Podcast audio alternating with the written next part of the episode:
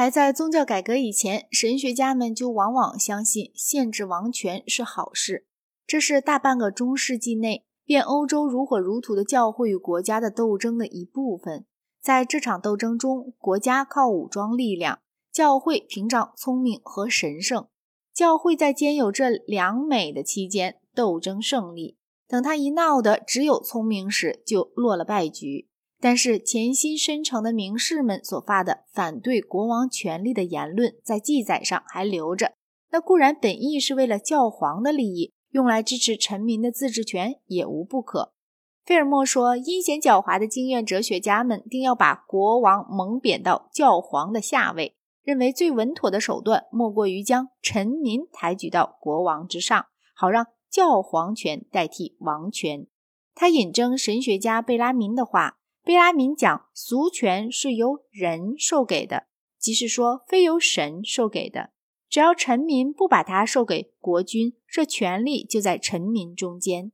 伊费尔莫说，这一来，贝拉民让神成了一个民主阶层的一手创造者，这在他觉得其荒谬绝伦，有如说神是布尔什维主义的一手创造者，让现代的富豪财阀听来的感觉一样。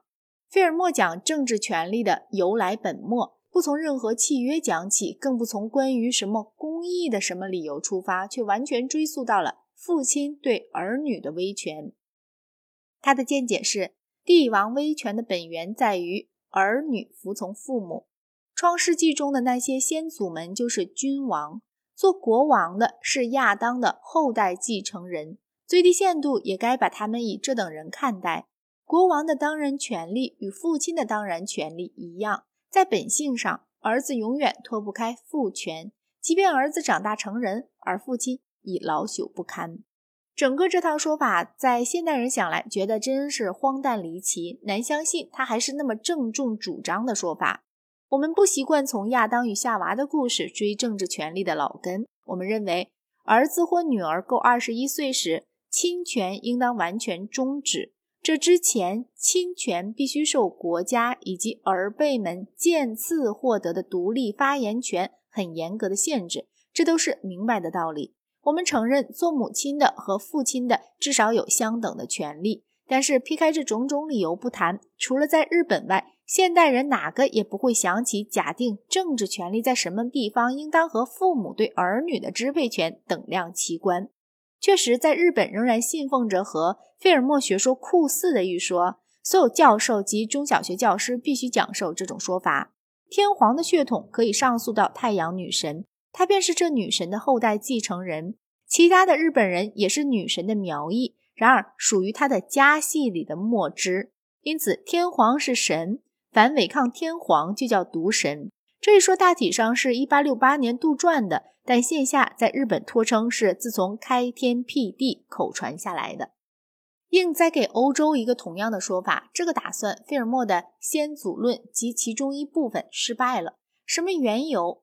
承认这种说法是绝不违反人性的事。例如，除日本而外，古代的埃及人被西班牙征服以前的墨西哥人、秘鲁人都信奉过这种说法。在人类演进的某个阶段，这种说法自然而然。斯图亚特朝的英国已经过了这个阶段，但是现代的日本没有过。在英国，神授权学说的失败由于两大原因：一是教派杂多，二是君主、贵族和上层资产阶级之间的权力争斗。谈到宗教，从亨利八世在位的时代以后，英王为英国教会的首脑，这教会既反对天主教，又反对大部分新教宗派。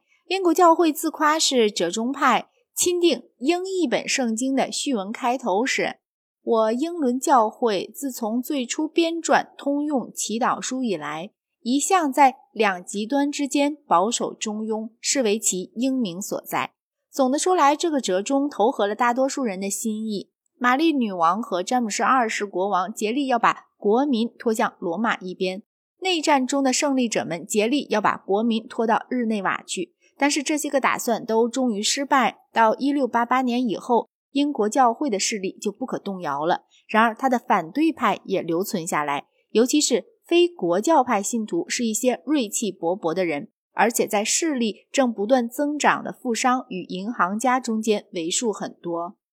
国王的神学立场有些独特，因为他不但是英国国教会的首领，也是苏格兰教会的首领。在英格兰，他的信赖主教排斥加尔文派教义；在苏格兰，他的排斥主教信仰加尔文派教义。斯图亚特王朝的国王们有纯正坚定的宗教信仰，因此他们便不可能抱这种阴阳两面的态度，让他们在苏格兰比在英格兰更伤脑筋。但是从1688年以后，为了政治上的便宜，国王们默许同时奉两种宗教，这有碍宗教热忱，也使得人难以把他们看成神话的人物了。反正无论天主教徒或非国教派信徒，都不能默认代表君主政治的任何宗教主张。